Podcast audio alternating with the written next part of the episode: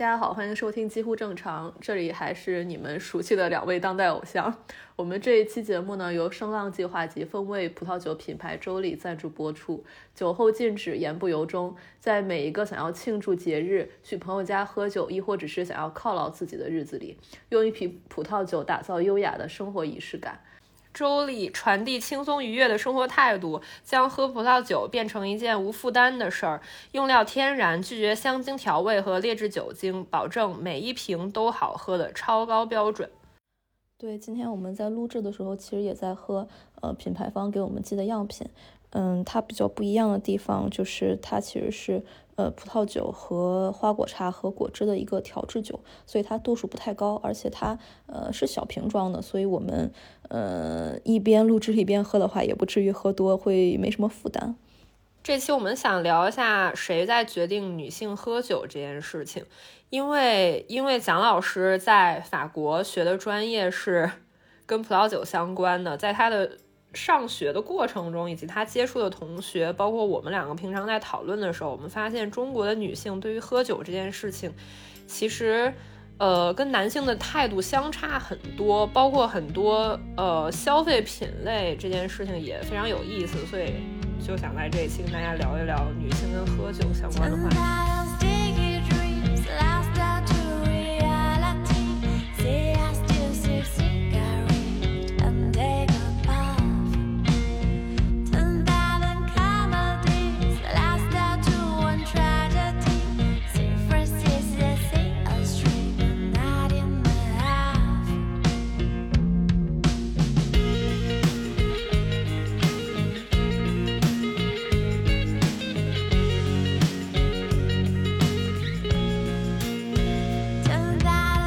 一段再聊聊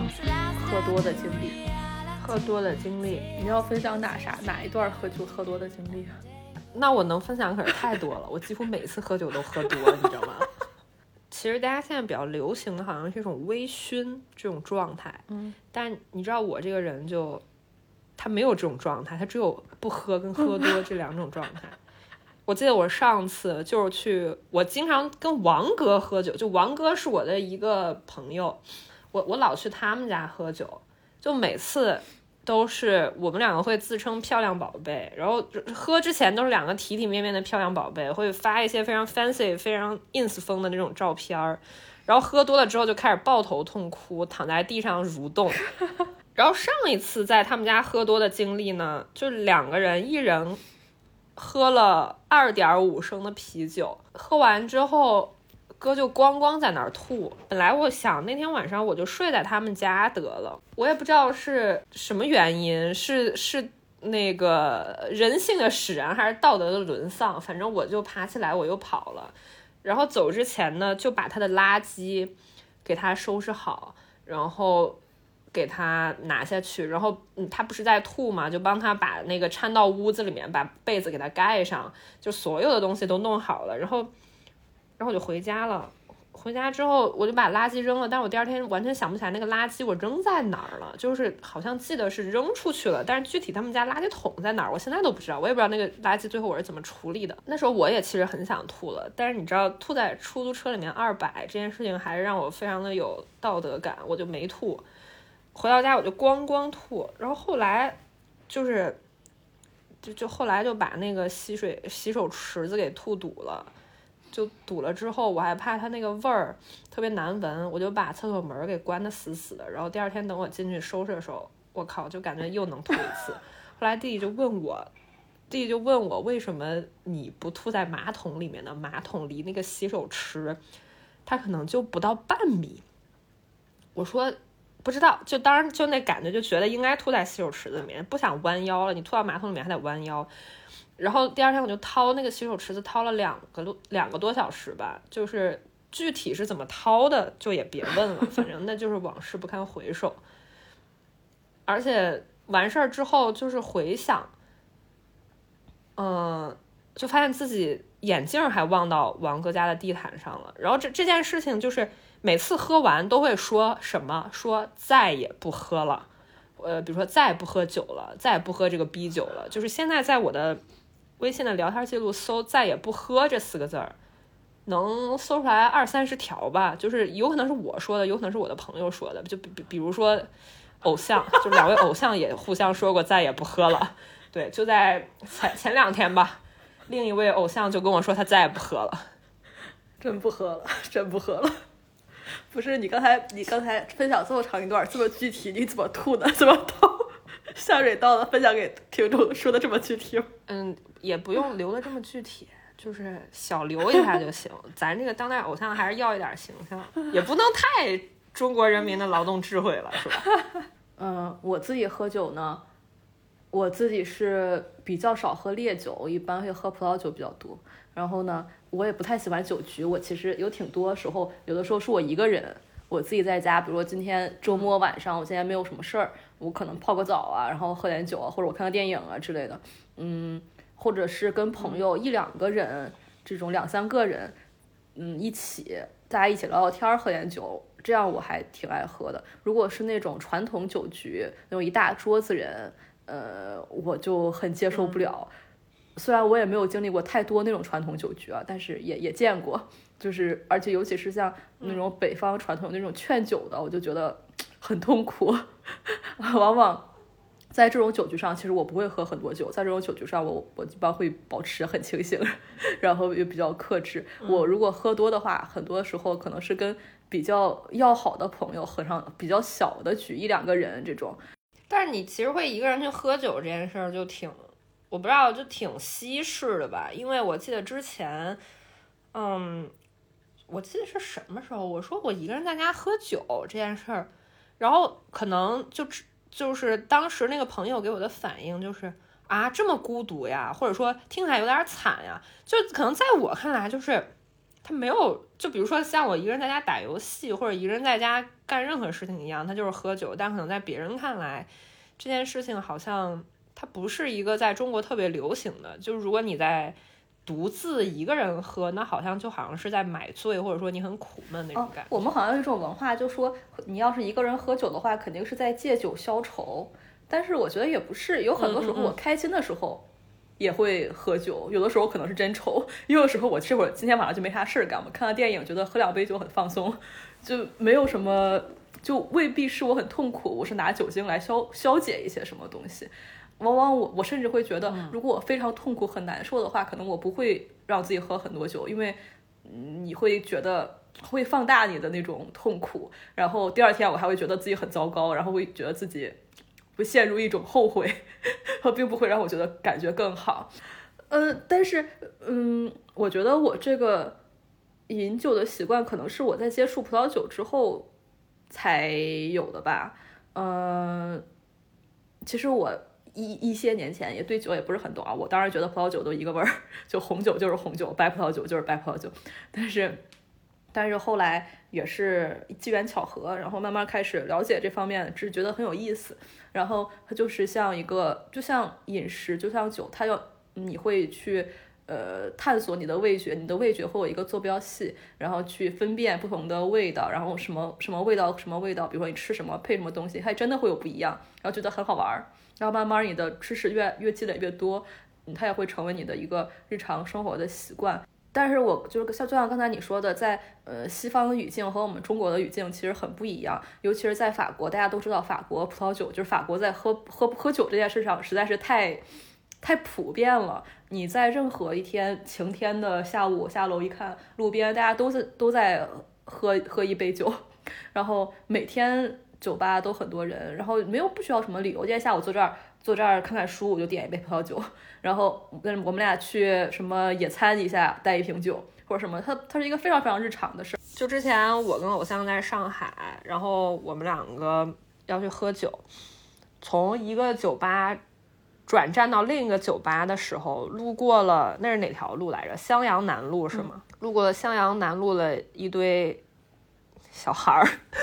然后他们非常非常亚逼，就是大家都非常亚逼，就没有一个人是黑头发的，没有一个人的鼻子上面没环儿，没有一个人的身上没有纹身。然后大家都坐在马路牙子上面喝酒抽烟，而且抽的都基本上是爆珠，就邀请我们两个加入他们，非常的热情。但是当时就两个 两个中年人，两个中年人被被吓吓到了，然后就谢谢谢谢，不了不了，走了走了，然后就走了，然后就去了一家很符合我们中年身份的酒吧。它主要符合在哪儿呢？它符合身份也不是说价钱啊，就主要是这个酒吧的歌单非常的符合身份，就是它这酒吧放放啥歌来着都。什么蔡健雅？蔡健雅，对对，蔡健雅、周杰伦，他只要这个 DJ 一放这歌，就全场喝多了的人都在唱，就是就那时候就感觉非常羞愧，你知道吗？就是内心也非常想跟着唱，但是得忍住，就在这件事情上不能输，不不能唱出来，就唱出来就觉得完了，老了。就是你刚才说那种在路边拿一个塑料杯子在那儿喝酒。根据我的观察，好像是这两年非常新兴的一个事儿。早几年的时候，最早好像就是公路商店门口没坐了一大堆人在那儿喝酒，好像这是二零年还是一九年的事儿。嗯，然后二二年，你知道上海经历了这个春天之后，呃，就大家可能有一种节后狂欢的感觉。自从那之后，大家特别爱出门，就从从那个刚刚开放开的时候，我家那边就好多都在路边。喝酒，然后还有很多有有拿塑料杯子，也有拿着高脚杯坐路边喝酒的，然后也不必要非要在路边干，大家现在都愿意在路边干。嗯，我不知道这两件事有没有关系啊，反正就是那个夏天，好像大街上变得有特别多这种，可能他们平时也有各自各自的工作，下班了哎没事儿，咱去路边卖个调酒。对，是的，是的，是的，就是。我会发现自己开车卖那种自己调的酒的人也变得越来越多了，然后他们也就是很不讲究，就拿一个随便拿一个纸杯、塑料杯去装一下。嗯，但是大家其实喝的其实是一个气氛，它不是说我去喝这个酒喝出来什么品味，或者说我要喝出来一个什么气氛，就喝一个氛围。对，好像现在嗯，感觉在一线城市至少就喝一杯变成了一个年轻人很很。就很常见的一个社交行为，没事儿大家出去喝一杯，这个喝一杯未必是赶去一个很 fancy 的地方，那么喝一杯其实很轻松的一件事。他不喜欢的是那种传统酒局，那种我们以前见的那种一大桌子人，然后要敬酒，要说些什么敬酒词，然后要给什么呃你的上级倒酒这种，不喜欢这种酒局。对，而且那种时候。可能更多的是社交吧，还有就是你要靠喝酒去拿下一些东西，比如说这个你喝了几瓶，或者说你把这个人给喝倒了，你就能得到这个包了这个项目，或者是怎么着？嗯嗯，就是你没有办法拒绝它，它好像是一种身份的象征，就很爹。哦，对，然后还有一个就是，好像以前大家会觉得。呃，很能喝，这是个很有面子的事儿，就是，呃，在那种酒局上，觉得自己千杯不醉，好像很厉害。但是这好像也不是很重要。现在年轻人就是大家喝的高兴，你能喝多少喝多少，呃，你不能喝，你喝点喝点可乐也行哈。嗯，所以是的。现在其实，在消费上，我们也查了一些数据，其实年轻人可能并没有消，就是高度数的酒，可能年轻人喝的没有那么多，很多人倾向那种。度数比较低，然后比较轻松的一些酒精产品。嗯，对，就像我现在在喝的这个，呃，周丽的品牌方帮我们寄来的这个酒，我喝的这一瓶是，呃，苹果肉桂味儿的红，呃，红葡萄酒。就它给我的感觉好像有点像我们圣诞节会煮的那种热红酒的感觉一样，但是我放在冰箱里面冰了，它现在还是一个冰红酒。对不起，一个一个冷梗。我冬天还挺喜欢自己煮热红酒的。我一般也是放苹果和肉桂，然后有时候我还会放橙子、丁香，还有迷迭香。然后他们选的基酒是澳洲西拉，我觉得就很适合做这个热红酒风味的这种调制酒，因为这个品种本来它单宁比较高，然后很饱满，它自己本身也容易出现，比如说黑胡椒、蓝莓、黑莓这些香气，它就很适合结合肉桂。呃，如果是选比如说那种酒酒体比较轻的黑皮诺这种葡萄品种，它其实就不太适合呃做热红酒。如果是嗯希拉的话，就很合适。我觉得那些年轻人去喝那种路边的调酒，也未必是因为他们没钱。其实很多的上海、北京年轻人，我觉得他们其实很有钱的，甚至比我们还有钱。我觉得这这这非常正常啊。对，而且他们他不管有没有钱，其实他们是很能花钱的。对他可能不一定是为了这个价格低廉才去消费这个酒的，呃，他可能对。有一些人可能是因为价格低廉并且酷，但我觉得很多人真的就是喜欢这种气氛。我觉得呃以前的是的。就像葡萄酒的形象在中国其实有一些变化的。以前最开始就觉得葡萄酒很老派，就是那种中年那种形象，或者送礼是喝红酒的感觉，这个、嗯。或者是你去嗯。什么高级法国餐厅那种西餐厅那种很 fancy 的地方，给你介绍一个你都听不懂啥名字什么玩意儿，大家都只能就是觉得哦很厉害，就是呃，但是现在的人好像他不喜欢这一套。呃，可能也有喜欢这一套的，但是可能主流那种非常亚逼的年轻人，他肯定是不喜欢这一套东西的，他不喜欢这种繁文缛节，所以他就是喜欢，哪怕是他其实可以支付得起更高的费用或者什么，他还是喜欢，或者这个酒确实很贵，那他就是想坐在路边喝。对，是的，是的，就就是我记得那个就是上海刚解封那一阵儿，就是你像你说的，很多人都出来喝酒。就我觉得那个时候出来喝酒的人，他们肯定也不会说这个酒很便宜，所以我拿到外面不心疼，或者说这个酒很贵，我要怎么着？就大家就是喝我想喝的，我喜欢的，我不会在乎这个价钱。然后你刚才说的那个对葡萄酒的一些刻板印象，其实我也想到，就是之前每年过年的时候。我妈他们单位会发那个葡萄酒，但这个酒在我们家没有人喝，就是因为就觉得家里一是不爱喝，二是没这个氛围，三是它好像跟就是传统的中国的家庭好像不是很搭，然后那个酒就一直放在那儿没有人喝。嗯，我觉得可能也是因为葡萄酒的门槛可能在很多中国人心里它其实是挺高的。嗯，你不知道去怎么品，你不知道要配什么吃，大家总觉得好像，哎，我是不是要配一个特别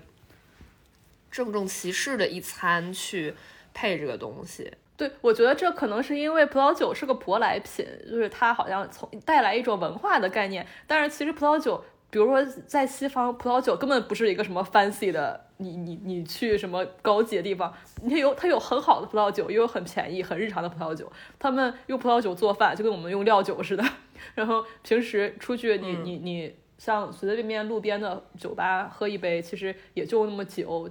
大家都是消费得起的，它并不一定意味着一个很 fancy 的一个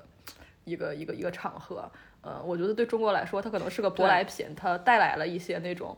外来的那种很很很西化的那种概念，显得好像跟我们生活很脱节。嗯，对，就是包括以前我记得，嗯，就之前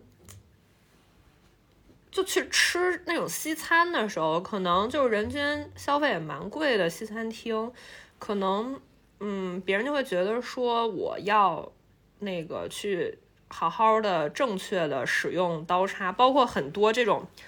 呃以前的什么知乎、小红书各种平台。呃，也会致力于教什么西餐的礼仪、西餐的餐桌礼仪，怎么用刀跟叉这这些东西。我觉得这些没有必要学，这这我个人观点，我觉得没有什么必要学。就它跟筷子是一样，就是我作为一个中国人，其实我用筷子用的也不是很标准，我用筷子经常夹不到东西。然后，在我跟每一个还不太熟的朋友一起去就外面吃饭的时候，我都会提前告诉别人，我这个筷子用的不太好。就是我不是说我这个餐桌上不不尊重你啊，我老老加加调啊什么的，就是我这个筷子用的不太好。就我觉得作为一个中国人，大家对筷子用不好这件事情其实还挺宽容的，但是对于就很多人对于我如果不会用刀叉，我进了一个西餐厅吃饭会不会不太好，或者是会不会露怯这种事儿。就是好像大家还挺重视的，但我觉得其实也无所谓，就是它其实也没有啥特别的礼仪，就吃就完事儿了。当然这是我自己的想法。哦，包括这个，我我们这个周丽的品牌，它是呃旋盖儿的嘛，呃，其实现在全世界都很流行，他们叫 RTD，叫 Ready to Drink，呃，就是呃，嗯，像就是像预调酒一样，嗯。哪怕是有很多现在的非常好的那种传统的法国的酒庄，他们也在研发 RTD，就是它可以可能是小瓶装的，或者是那种呃易拉罐装的，呃，然后就是让你每天我带到包里，我出去走路的时候，或者我坐在花公园里的时候，我随便就可以像喝可乐一样喝一点。呃，一般他们都是调制酒，可能度数不会有纯的那么高。嗯，然后我们来讲讲为什么在传统的中国语境下，女性和喝酒这两件事儿好像是有一点点禁忌的感觉的。嗯，就像我们以前骂过的，比如说有一些地方说女的不上桌，就是因为男的喝酒。嗯，这是很奇怪，女的咋不能喝酒了？对，对，就会大家会默认女的不能喝这个酒，喝酒是一种男性的行为。对，嗯，而且大家会有一些偏见，甚至我还我还查了一个知网上的论文，我不给你看了，就是说女的一个人喝酒，或者女的自己在酒吧喝酒，那个作者写有一些就是可能是想认识男性，或者想被捡走，想这什么东西？对，就是就是我我之前有一个词儿，就是在北京，可能二零一七一八年的时候，当时会有一些那种独立酒吧，然后嗯，在过跨年的时候，他们会有一些活动，然后就比如说，嗯，你可以免费来，或者你有一张门票，你就可以免费喝，然后呢。当时那有一次我也去，那那活动真的是蛮早了。但是如果去过那个活动的人应该有印象，就是在七九八附近。当时那个我大家玩的都很晚，我是因为实在是觉得没啥事儿，嗯，我就先跑了。然后后来呢，有一个朋友告诉我，那天晚上就很多女孩被捡尸，嗯，就这个词儿我会觉得特别的讨厌。然后还有还有那个谁，就也有很多人在那玩的特别大，就是，呃，人好好的去了，然后瘸着出来打了个石膏出来，或者是可能也不知道去哪儿了，就睡别人家沙发睡了一晚上。但是我印象比较深的就是捡尸，因为当时我还不知道什么是捡尸，这个意思我还不懂。就后来当我懂了之后，我就觉得这个词儿特别的恶心。嗯嗯，就是，呃，女的好像如果说你喝酒喝多了。这是一件非常令人羞耻的事儿。我觉得，女的，你很多时候你你出去喝酒，你担忧自己是不是喝多，要控制自己不要喝多了。其实并不是因为你喝多了之后你会干了什么，而是你喝多了，你怕你喝多了之后别人对你干什么。所以你担心的其实是男性的行为。如果男的在外面烂醉如泥，没不会怎么样，就这样。然后，而且他他还会发酒疯，然后而且借着那个酒疯，他还可以各种，呃。做一些特别不尊重女性的事儿，但是没有一个男的会去反思自己这样做的是不是不好。对，而且他们第二天可能会特别理直气壮，因为我喝多了，所以那不不作数的。对，所以我我可不是这样，那当时只是因为我喝多了。但如果一个女的要是喝多了，比如说一个女的喝多了和呃，因为酒在因为在酒精的影响下和别人发生了性关系，这变成了一个嗯非常荡妇羞辱的事儿，呃，就是觉得。对，然后第二天可能会特别懊恼，或者是跟人道歉。如果你跟人道歉的话呢，别人会说你是绿茶；如果你不道歉的话呢，那这事儿好像自己又有点后悔，就非常的尴尬。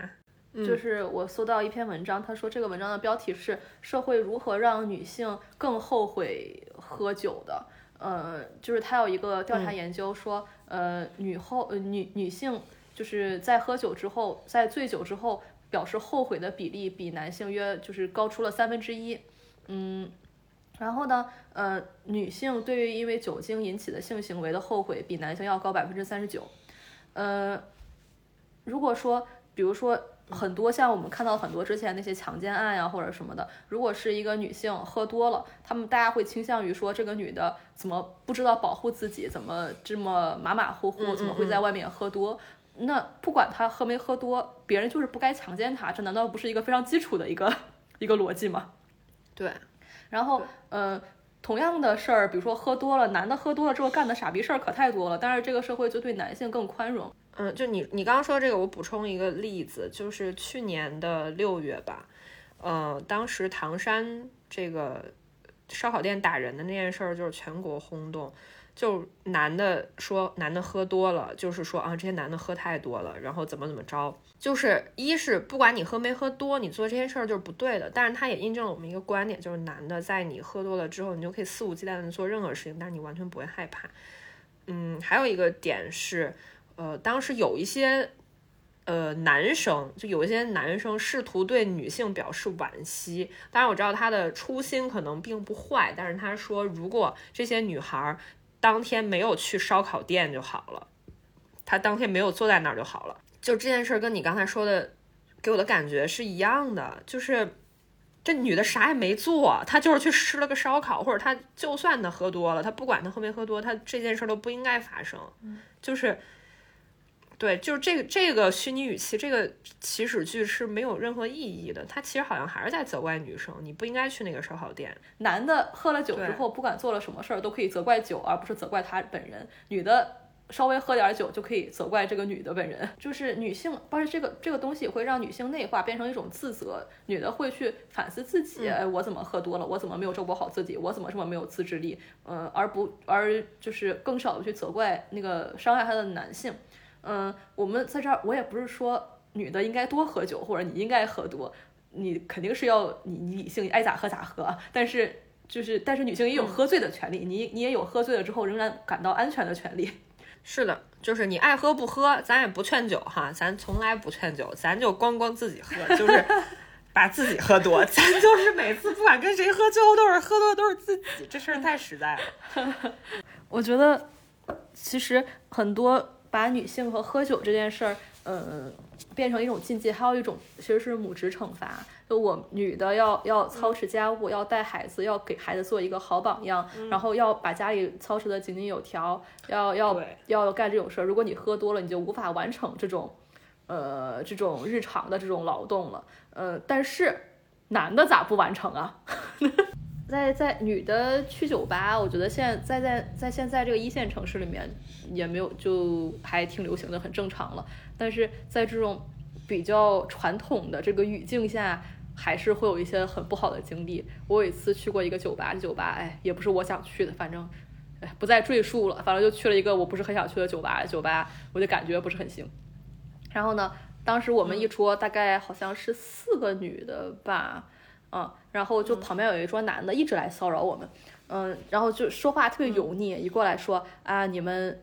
自己在这儿喝酒啊，到我们桌来喝吧，帮你们把单买了。然后我说买得起，然后 然后啊，还有什么呃，说啊，就是说哎，我们也没有什么其他的意思啊，我们就你知道呃，这个呃男生一起喝酒很无聊的嘛，就想跟想跟大家一起聊聊天。然后我实在是看他们实在是太油腻了，呃，你就看到他们人你就懂了，实在是太油腻太讨厌了。然后我说，我说你们都多大年纪了，好意思称呼自己为男生？然后他们就非常生气。然后，然后后来他们回去了之后，他们那一桌人讲上海话嘛，当然我们我们旁边朋友也也也是上海人，他他要听得懂，嗯，然后就就听他们就在那儿吐槽我们，就说啊这群女的都来酒吧了，还在那儿装什么正经，然后就这种话，就非常生气。当然，我们还讨论了另一个点，就我们这个这一桌就是全部都是女的，但凡我们这一桌有一个男的，他们可能都不会这样来骚扰我们，就是他们会觉得男的不一定尊重女的，他们他们但他们会尊重另外一个男人的所有权，就是如果这一桌你有至少有哪怕有一个男，他们就会觉得这一桌是感觉是有主了，呃，他就不好上前骚扰，嗯但是如果呃你们都是女的，你说我没兴趣，他们就会觉得我还可以再试试，我还可以就是再再坚持一下 什么的。对，他说没，他会以为你说没兴趣，只是在挑逗他。对，而且这件事儿啊，很多男的还有一个这样的行为，就是比如说一个男的要是追求你，你说对不起，我对你没兴趣，他们会觉得我应该追求你更猛烈一点，我应该更坚持一点，我应该怎么怎么样。但是如果你说我有男朋友了，或者我有老公了，他们就不会再怎么样，就是他们不尊重你说不喜欢他，他们尊重的是另外一个男的已经占有你了。是的，就是很多呃，就是小红书的一些独居攻略。当然，我不会去责怪这些女生的思路不对，但是那些独居攻略是大家会说啊，我会在门口就是放一双男男士的拖鞋，或者是我我的快递名字写一个男的，就是假装这个家里是有男人的，就是。就我，我觉得这种防范的方式，我不去苛责女孩儿，因为我觉得这些都是没有办法的办法。但是它后面的逻辑其实跟你刚才说的那个是一样的，就是这个家里有一个男的，所以这个家里是呃有主的，或者是是安全的，他是有男性壮劳力的，所以你给我放尊重点儿，就这种感觉。嗯，最近因为女性的消费力量比较强嘛，然后很多商家在做广告的时候都会主打女性市场，然后酒精当然也不例外了。有很多那种嗯宣传都说这是适合女生喝的酒，嗯，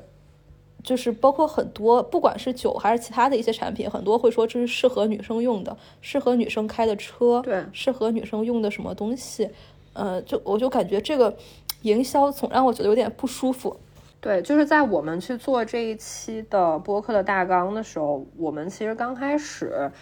嗯，就列了两个问题，就是一个是年轻人到底爱不爱喝酒，另外一个问题是女性到底爱不爱喝酒。所以在回答第二个问题的时候，我们去搜，然后我们就发现小红书上面有很多这种高频词，比如说高颜值、口感爆表，呃，果酒。小甜酒、微醺，这些都是非常高频的词儿。然后，如果你在小红书去搜关键词“女生酒”，你可能能看到，嗯，十万篇以上的这个笔记。嗯，其实我能理解说，呃，如果这个酒想要扩大市场，它要吸引更多的受众，所以它要去吸引女性这个受众，然后。嗯，就其实有一些这种酒的趋势报告，他们也会去说，就十八至三十四岁的女性，生活在一线城市的新锐白领、精致妈妈，还有资深中产，他们已经成为了酒水消费的主力军。然后我就觉得这件事情有一点搞笑的一个点是，以前你，嗯，在酒的这个市场。它还没有饱和，你不需要去拉动新的消费力量的时候，呃，女性是是怎么被定义的呢？说女性没有权利上桌，这个酒太辣了，不适合女的喝，或者说女的喝酒对身体不好，影响生育，或者是一些就我们刚才说的母职惩罚，就是你没有给孩子起到一个好的榜样。但是现在大家都去打一个。嗯，独立女性，你要有自己的想法，你要自己去在上班之余要给自己花钱，要放松的时候，就酒也会去分这个女性消费的一杯羹。对，嗯，然后而且而且我们也搜到了一个点是说。呃，小红书上面有很多笔记会说，这个这个酒的调制成本很低，就是你可以自己在家买一些这那这那，然后就可以调一杯很好喝的酒，它的成本很低。嗯，我觉得这个也是一个很有意思的点，就是男性喝酒的时候，他其实不会去考虑说我要喝一个低价的，低价不是他们的首选，就他们会。更和跟自己身份相符的这种，尤其是一帮男的，不管他们是年轻了还是中年还是老年，他们可能更注重的是一种身份，就是不能丢面儿。但是女性会觉得说，我先从低价去尝试，当然低价也没有啥不好啊，就是我的这个成成本比较低，我我的试错成本没有那么高，万一这个酒我喝不来，那这个钱花的也不是特别的冤。嗯，还有一点是，嗯。就是就是低成本放纵吧，就是如果你花，呃相同的钱，你能带来的这个产品体验或者说放纵的体验会更好的话，其实女女性心里会觉得，哎，这个钱会花的更值。所以现在的流行的酒水会打这样的一一个卖点，然后包括小红书的笔记也全都是这种。然后，所以我很困惑的一个点是，就是这种消费的。呃，价值观或者说这种场景，或者说消费这种这种商品，是商品跟这种社会文化到底是谁引领了谁，还是说这两个东西在相互促进？就是在社交平台上，你一搜适合女生喝的酒，基本上推的酒都是低度数的果酒，颜值高，甜甜的，然后喝了不长胖。我觉得。嗯，我不是说女的不能喜欢这种酒，或者女的就是不喜欢这种酒。但是如果你预设女生只喜欢这种酒的话，它其实是充满很多刻板印象的。比如说女生不能喝酒，女的喝烈酒身体不好，或者女的酒量一定不好，或者女的就是喜欢小甜水，她不在意那种呃其他的其他的所谓的更高的品质。呃，就好像我们以前在国内上那个葡萄酒课的话，其实也有一种傲慢在，就是那种。呃小姑娘或者是入门级的这种选手，或者是门外汉，你才会喜欢喝甜甜的这种 Moscato 这种酒。如果是你是真的一个对品酒很有了解的人的话，你会喜欢那种单宁很高的、有骨架的、有结构的酒。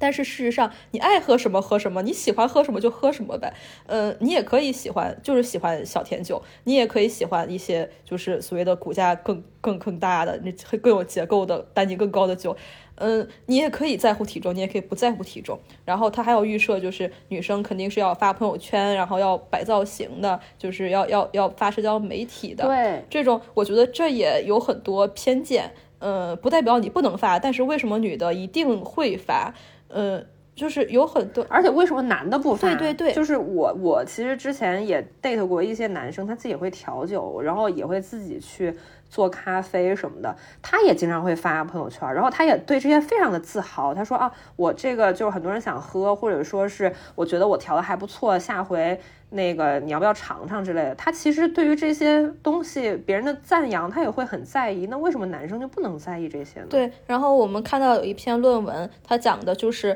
呃，它这个名字叫 Bottling Gender，就是用通过呃用精酿啤酒来分析这个精酿啤酒里面的一些性别观念的。它里面也讲到了这个，好像大家都会觉得，如果是你是那种比如说那种黑啤那种度数很高的，然后苦苦的这种啤酒，你的受众一定是粗犷的，是男性的阳。刚的，然后女性都是喜欢那种甜甜的果皮，然后还有现在有很多酒，它产出了那种果皮是粉色的，呃，他们觉得女性一定是就是打主打女性市场的，然后它其实也让很多女性消费者觉得不舒服。确实，你也可以喜欢这种酒，但是男的也可以喜欢这种果皮这种粉红酒。对，然后对。如果说你把女性饮酒者和粉红啤酒这两个事儿完全相关起来，觉得这件事是非常自然而然的话，那就觉得它其实是表明男性和女性之间的差异是天然的、固定的、自然的、二元分裂的。嗯，就是事实上我在生活中也见到了很多男性，他是喜欢甜甜的酒的，他喝不了什么就是度数很高的酒。我也有很多女性是喜欢度数更高一点或者更苦一点的这种口感的。它其实都可以，对，就是如果你一旦给这个一个限制，那可能那些不太了解这个酒的女孩，她想试试的这个女孩，她在入门的时候，她就说，哎，小红书都推这个，要不我去试试。她可能试完之后，她并不喜欢这个，她喜欢的可能就是那种烈的。对，就是我觉得这样就很限制。如果你用男女去。做划分的话，这样其实很容易限制，就是还有很多会在一些人心里形成一种刻板印象，就比如说你一旦提这个呃女一些一些，比如比较烈、比较苦的酒，然后那些女生就会说这是男生喝的酒，嗯，这就好像啊，是的，是的，对，就就比如说很容易在女性很引起一种。就把自己和男的和女的给分分隔开，不是这种运动是男生才喜欢的，那种打游戏是男生的事儿，对，然后聊政治是男生的事儿，对，呃，就是这种，对，嗯，对，而且就好像你出去，如果一男一女出去喝酒，如果这个你点单的时候只点了一杯酒，百分之九十的可能这个这个服务员会把这个酒放在男生的面前，放在男的，对，对，是的，我我我有现身说法的例子，就是。我刚认识弟弟的时候，我们去喝酒，就是如果我们点的是，就是他可能点了一个啤酒，然后我点了一个烧酒，在一个韩餐的店里喝，他他可能不想喝太多，然后，嗯，那个服务员来的时候，他没有任何恶意，但是他会把那个烧酒放在弟弟那边，把啤酒放在我这边，因为啤酒的度数会比烧酒低嘛，就他就觉得低度数的就是女女孩喝的，高度数的是男生喝的。如果有的时候我们两个只点了一瓶酒，那个酒就是有一次确实只点了一瓶酒，但是那瓶酒是我点的。服务员来的时候就放在弟弟那儿，他就默认说这个酒一定是男生喝的。就然后包括你刚才说的这个，嗯，男生一定要喝烈酒，这个我其实在看这个去查资料的时候，我查到一个报道，这报道里面是这么说，就是有一个男生，他也是一个年轻人。嗯，他说，如果一般我们去喝酒的话，如果是男生这个群体，我们一块儿去的时候，我们就会点芝华士或者伏特加的套餐，然后兑上红茶、可乐或者苏打水，他就利口又不容易喝醉。但是如果有女孩的话呢，他们就会加上起泡酒或者香槟，度数低而且顺口，女生会比较喜欢。就是我不知道他们是预设的这种体贴是他们预设的，还是说女女孩说我们就要喝这个度数低的，嗯。嗯，当然它其实很复杂吧，也有可能是，比如聚会的时候，女孩如果喝多了，女孩自己会觉得不体面，而且女孩也会觉得，如果喝多了是很不安全的，跟男生一起，就是它有很多很复杂的社会文化和大家的刻板印象，决定了女孩喝的酒，它就一定是更温和的度数更低的酒，嗯，当然消费主义也在加速这个事情的。进程吧，那我们在这儿也不是说大家都非得去喝那个二锅头啊，也也不是，就是你想喝啥，其实不需要消费主义去帮你决定。你喝不喝酒，你爱不爱喝，你喝多少这件事儿，其实你自己定就可以了。你觉得你能控制，你你能把控，就是最后的那个风险，比如说你喝多了，你会把这个水池子吐的通不开这种事儿。你自己能够处理，那没问题，你喝就可以了。嗯，而且就还有比如说像烟，就比如说生产这种细长的烟适合女性抽，嗯，然后这个因为它的比如说它的量少，比较相对来说比较健康，或者长得比较优雅，你抽上去好看。我觉得这这其实都是在贩卖一种就是把女性从人里面分割出去的一种感觉。就是，嗯，是的，但是本质上，它细支烟在刚生产的时候，它其实也是跟酒是一样的，就是它的男性的受众，它的消费群体已经饱和，但是它还想要扩大它的销量，赚更多的钱，所以它把女性给纳入进来。所以一开始在可能烟刚出来的时候，他们打的也是一个非常女性主义的旗号，就是男的能抽烟，我们女的也能抽。呃，如果你你是一个像男性一样独立的人，你是一个大女人，你是一个酷女人，你就应该抽烟。但这件事儿也一样在非常绑架当时的女性。有很多人他是，呃，也不能说相信这个口号，因为我还是那样觉得，就是我我会觉得这种消费主义的加观跟整个社会文化是分不开的。那个时候可能也是，呃，女权运动会比较，呃。比较兴起的时候，所以就很多女性买账，很多人都会抽烟，不管是嗯当时的家庭主妇也好，还是当时有工作的女性也好，大家都特别流行抽烟。但是最后这件事情，就是所有人在抽烟这件事情，它最大的那个收益者是烟草公司，嗯，对，这是他们下的一盘棋。嗯，包括牛仔裤也是，就是刚生产出来的牛仔裤是给男性穿的，可能是以前最开始是淘金的人啊，或者是一些工人啊那种。其实牛仔裤可能跟以前工装裤比较比比较像嘛。然后后面女性说，那男的也能穿，这事儿很流行，我们也要穿。它其实也是一个，就像烟是一样的，呃，就是女性的独立和女权思想的崛起。跟这些牛仔裤的制造商，他们也是相辅相成的。他也在借这个势在做这个营销，跟现在我们能看见的所有的事情都是一样的。包括我之前在播客里面讲过的雪板，就是，呃，现在单板的牌子在国内特别流行的一个牌子叫 Burton。这个呃，这个厂家的老板这大哥他自己自直接在那个 NPR 的那个播客上面直接说的，就是。就实在是卖不动了，男性的已经饱和了。就以前可能卖给男性跟小孩儿这两个群体已经饱和了，你卖的再多，那男的就那么多，那怎么办呢？就是卖给女的。就是一开始在最开始滑雪的时候，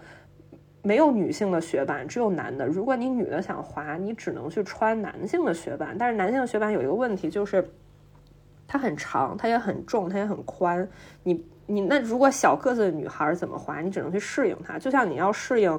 呃，钢琴的很宽的琴键和大提琴、小提琴的那些琴弦跟把位一样，那那些都是为男性的手去准备的一些幅度、宽度。然后，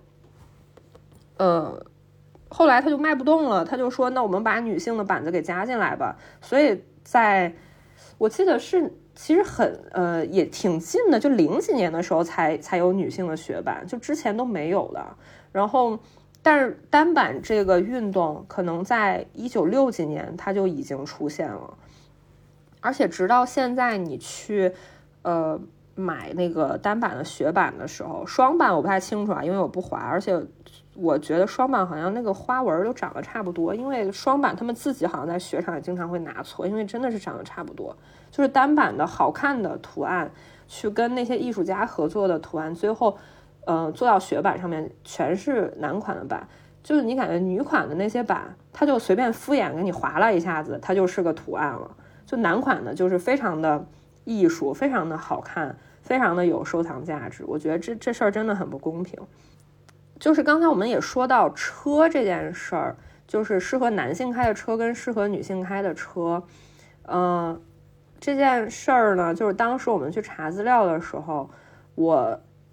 去谷歌还专门去查了一下这个事儿，就是我在谷歌搜搜的是中文啊，我搜的是中文，就是搜适合女性开的车，或者是适合女生开的车，他给我的答案是这十二款车最适合女生开，颜值高还不贵，上班代步买菜都可以。嗯，我又搜了适合男性开的车，他给我的结果是。适合二十五岁男人开的十三款车，开上第七款，你就是成功人士了。然后它里面的导语是：这里有十三款都是不错的选择，如果你在二十五就开上第七款，绝对有面子。然后就是这这两个标题或者说它的关键词，它是非常非常明显的对男性跟女性的社会功能做了一个区隔。男性就是。你要是二十五，你能开上这个车，你就是成功人士。它主打的就是一个豪华，就是一个空间大，就是一个有面儿。它就是一个很很商务或者说很工作的一个很呃这么这么一个形态。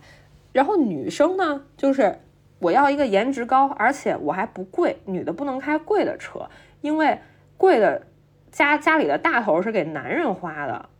然后，而且上班代步买菜都可以，就是他不会说男的，你这个你开这个车，你上班代步买菜都可以。你不会说男的，你这个嗯车上我给你装一个那个宝宝座椅，但是女的你就必须装一个，这是一个非常非常刻板印象的事儿。而且这这两个新闻的标题，它并不是很很久以前，它就是二零年左右的，然后。呃，然后这个女款的车，它的那个指导价，它有一个范围，大概就是七万到十三万，就是非常便宜、非常基础款的那种代步车。但是男的那些就是可能更贵，然后更有面儿，然后开出来让你觉得又沉稳又霸气那种感觉。嗯，然后当时我还去豆瓣搜到了一个帖子，我觉得这个帖子也非常非常的有意思。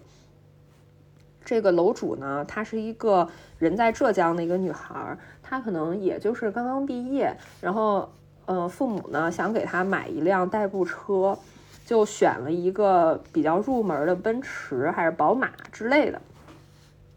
呃，她开去公司之后呢，呃，男同事就说：“哎，你怎么买了个油车呀？你怎么不买电车呀？”就是男同事就会一直去安利他说：“哎呀，电车多好多好。”但是这个男同事自己开的是个油车。就是男生他会，嗯，给女孩安利你去开这个电车，因为电车一是比较省钱，二是可能在一些地方它不限号，它可以是油车的一个替代。就比如说今天我的油车替代我呃限号，我可以开我老婆的电车。嗯，还有一个点是，嗯。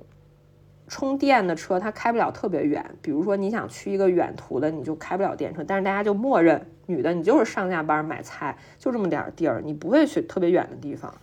嗯，而且这个楼主就是说，在他们那边可能家里的标配就是一个油车一个电车，但是一般都是男性开油车，女性开电车，就它有一个默认的感觉，就是电车是次一等的，它没有那么的好。好的东西都给男生了。如果他真的足够好，他不会安利给你，他会自己就直接先去要要过去这个东西，他去体验了。所以这个女孩她讲到这个事儿的时候，她就觉得心情特别的复杂。然后下面就很多评论也都在说同样的事儿，就是比如说自己家老公，呃，每次限号的时候他就开自己的电车，或者是呃，他他身边的男性朋友啊，或者说在约会的一些相亲对象，就是给他推荐一些非常便宜的电车，然后就会他们就会觉得非常的被冒犯。嗯，然后我在网上搜一些短视频，就是适合女性开的车做这种短视频。嗯，还有很多就是那种非常新的，也是电车，然后颜色什么牛油果绿啊、粉色的这种车，然后体积小，说那个好停车，我这个事儿就非常的微妙，就是他们的预设就是女性女生开车就是图一个好看，她肯定是不追求性能，也不懂这些东西的，然后女生开车可能呃技术不好，然后要那种好停车的体积小的车，这种预设其实都很刻板印象，那也有很多女生。他在乎性能，他也很懂这方面的东西，或者喜欢这方面。然后也有女生就是开车开的挺好的，这不是说人女司机不是一回事儿吗？嗯，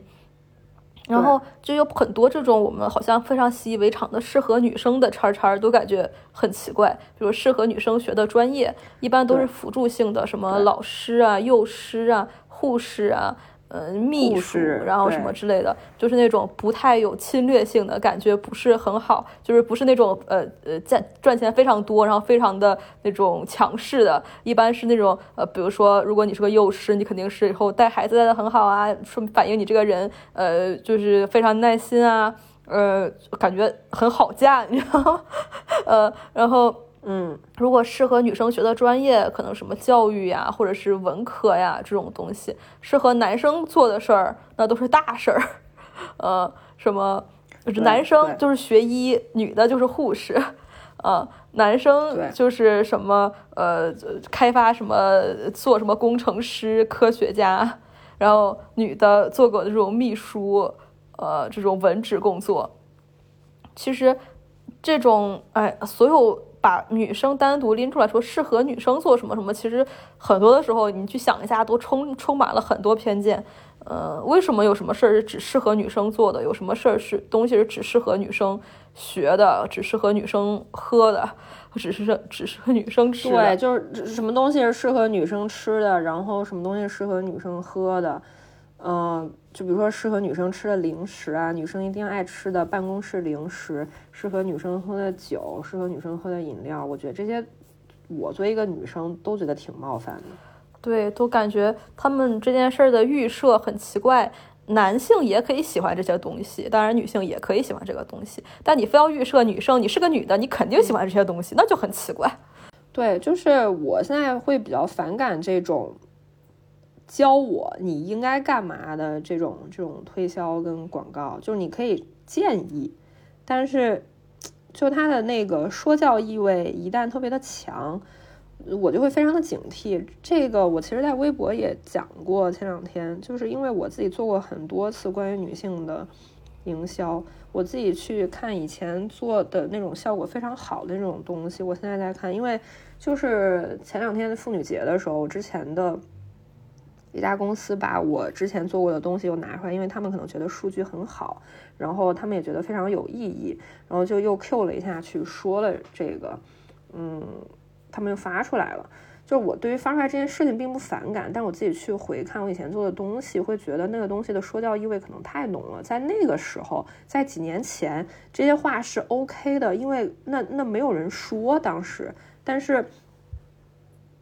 但是说的方式，我现在会觉得说的方式是我自己很不接受的。嗯，很多人当时觉得那个东西好，也是因为大家已经接受了，一直都在有人跟你说教，说你应该这样。但是现在有一个人告诉你你不应该这样，它本质上也是一种说教。但是，嗯，人的思路就是，哎，这个人告诉我不应该这样，嗯，那好像说也挺有道理的，我确实不应该这样。对啊，为啥要这样？就是。他心里会有一些反思，但他更多的是被你的这种所谓的说教给震慑到了。嗯，就是虽然他会引起一些人去想，但是我自己会觉得这样的方式是我不太喜欢的。就我现在会觉得那个方式已经过时了。所以在今天，在二零二三年，很多广告都依然在输出价值观，在告诉你说你应该干嘛干嘛的时候。我其实不是很买账。嗯，他当然是很先锋的，说这些东西也都很好，很正确。嗯，发出来声音是很难的，但是就是，就比如说我举一个例子吧，就咱就不举最近的例子了，就是妇女节的那些例子我就不举了。嗯，比如说，假设你是一个外卖软件儿，然后呢，其实对于点外卖这件事儿来说，点外卖是一个复购率很高，你可能每天都会点。但是它是一个利润非常小的一件事儿，就是因为很多这种外卖的平台，你去看他们财报，他们可能直到现在都是亏损或者稍微有一点点盈利的一个状态，就是它的利润是很小的。嗯，在这种时候，你去输出一个价值观的东西去给大家做广告，呃，你你就说，比如说这个外卖平台二十四小时常伴你左右，这是我瞎说的，人家没有这么说。这件事情就很怪，就是。就是输出价值观这件事儿，在一些品类、一些平台、一些产品上面，它不是很适用。但是我发现中国现在所有的广告，如果你想打出名堂，你想让别人记得，你就会一直去说价值观，然后去忘了你其实可能你更应该说说你的这个产品本身。嗯，它它的性能什么的，就我觉得这件事情是一个特别奇怪的事情。包括我们今天聊的酒这个品类也是一样，就是很多酒的广告或者说是推广的一些文案跟话术，都会告诉你说，哎，呃，女孩你应该喝这么这么的酒，因为这样的酒怎么怎么着怎么怎么着。但是我觉得这是消费者自己选的，你只需要告诉消费者你有什么。你这个东西是什么就可以了。你可以在是什么跟有什么这个变着花样的时候，我觉得没关系。但是你不需要去教消费者怎么去做他们的消费选择。这件事情是我作为一个消费者特别觉得奇怪的一件事情。嗯，然后今天我们主要就聊到这儿了，主要是 就是说。关于女性和喝酒，但是大家不要被这种商业的营销和这种社会的观点左右。你你可以喜欢，呃，甜的酒，你也可以喜欢不甜的酒；你可以喜欢这样的酒，也可以喜欢那样的酒；你可以喜欢喝酒，你也可以喜欢不喝酒。就是你可以根据自己的感受来做决定，呃，就是没有必要去证明什么，或者是呃给自己强加一种社会给你的预设吧，嗯。对，就是如果你想自己喝酒的话，没问题，你不需要去别人告诉你说，哎呀，你怎么借酒浇愁啊什么的。呃，当然我们知道顶住压力去做自己想做的事情，这件事情很难，但是大家可以试一试。就是我们两个任何人不会劝你，我们只会让自己喝多，是这样的。对，